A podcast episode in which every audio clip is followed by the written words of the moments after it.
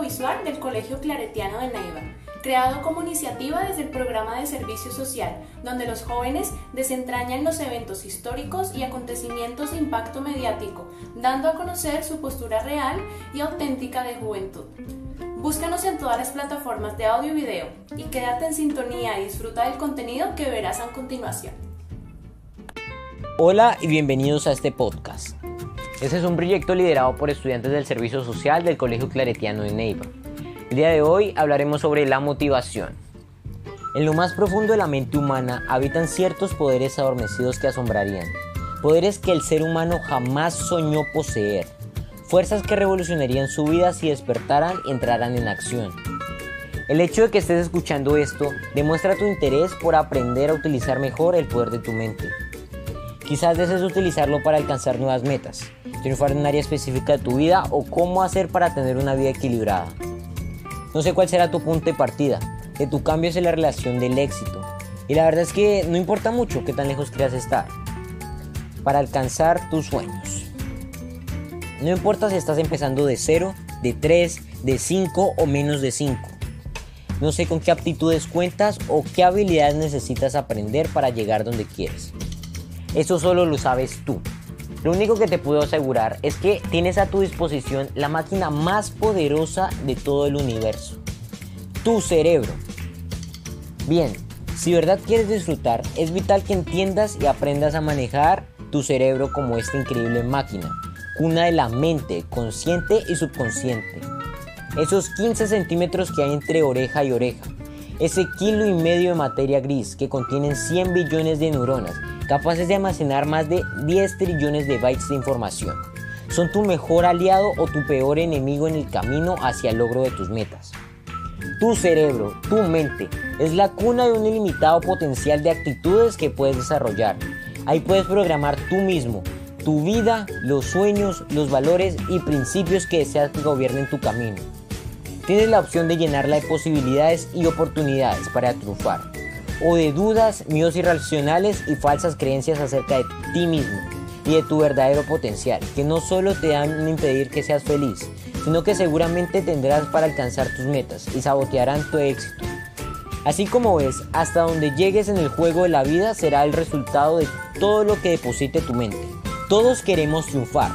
Una gran mayoría de nosotros está dispuesta a cambiar y aprender lo que sea necesario para lograrlo. Muchos comienzan con este proceso de cambio y algunos logran realizar ciertos ajustes, pero muy pocos son quienes desarrollan los nuevos hábitos que les permiten alcanzar el éxito que buscan cuando tomaron la decisión de cambiar.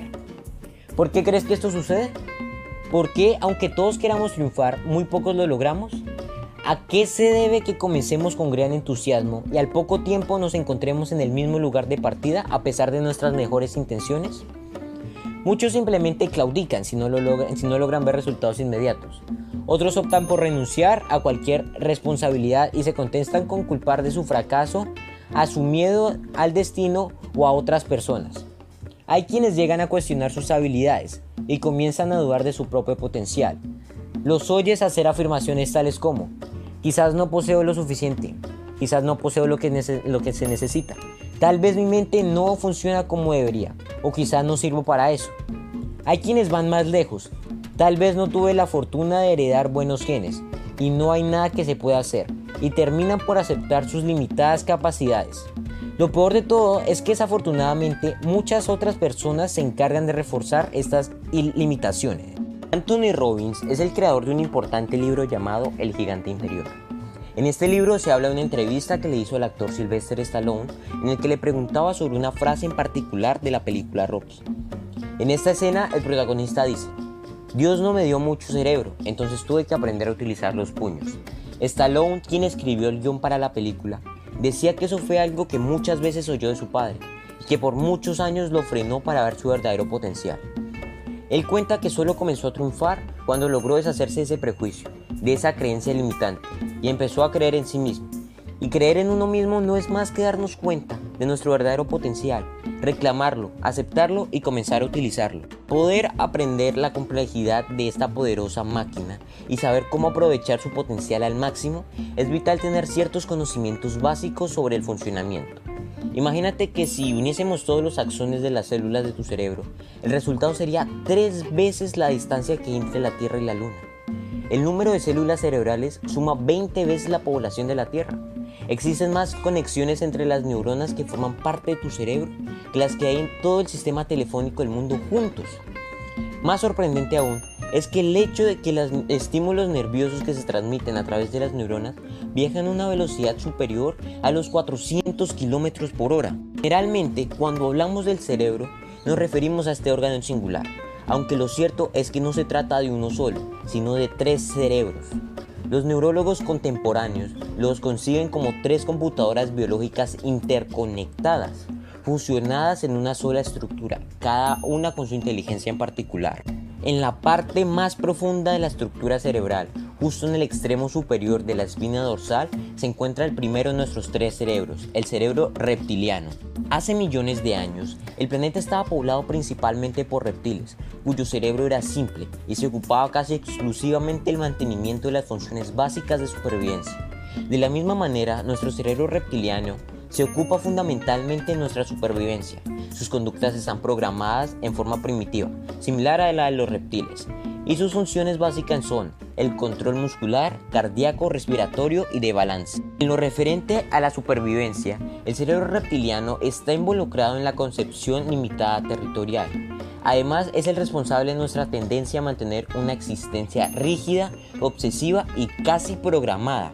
La repetición es típica de esta conducta. Un reptil nunca improvisa, investiga nuevas maneras de llegar de un lugar a otro.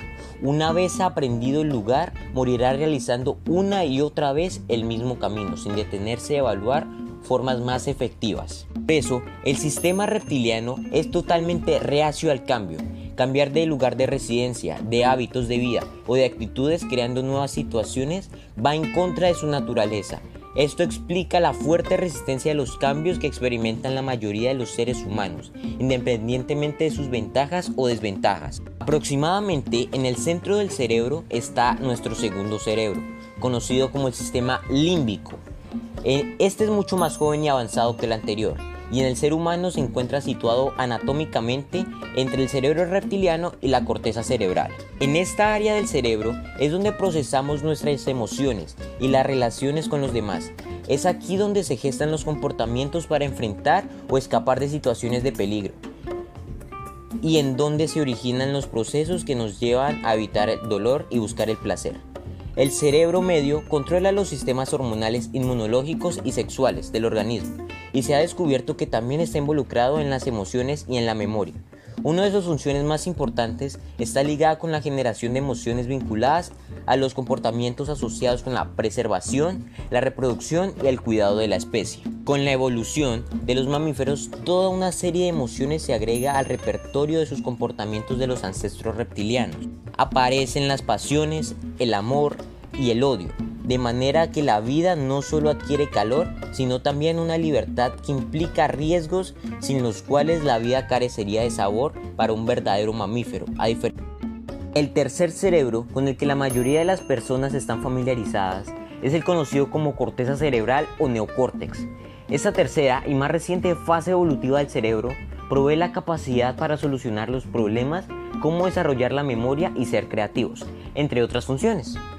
Las definiciones asociadas con el lenguaje, la lógica y las matemáticas ocurren en el hemisferio izquierdo, mientras que los conceptos artísticos, musicales y creativos se sitúan en el derecho.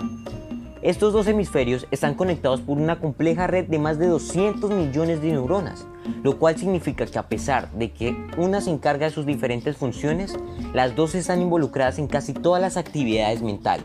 En los seres humanos, la corteza ocupa dos terceras partes del total de la masa cerebral y allí se integran las capacidades cognitivas, ver, escuchar, hablar, pensar y crear. Allí están nuestras capacidades de ser conscientes, de establecer relaciones y hacer razonamiento complejo. Esto no quiere decir que la corteza cerebral domine a los otros dos cerebros. El sistema límbico, regulador de las emociones, puede muchas veces dominar todas las funciones mentales superiores, como veremos más adelante. Por ejemplo, algunos investigadores en el campo del aprendizaje acelerado han descubierto que existe una relación muy cercana entre las emociones y la memoria. Ellos encontraron que la información que vive acompañada de profundas emociones positivas dura mucho más tiempo en nuestra memoria y se recuerda con mayor felicidad. Esta es solo una muestra de las interacciones que existen en los tres cerebros.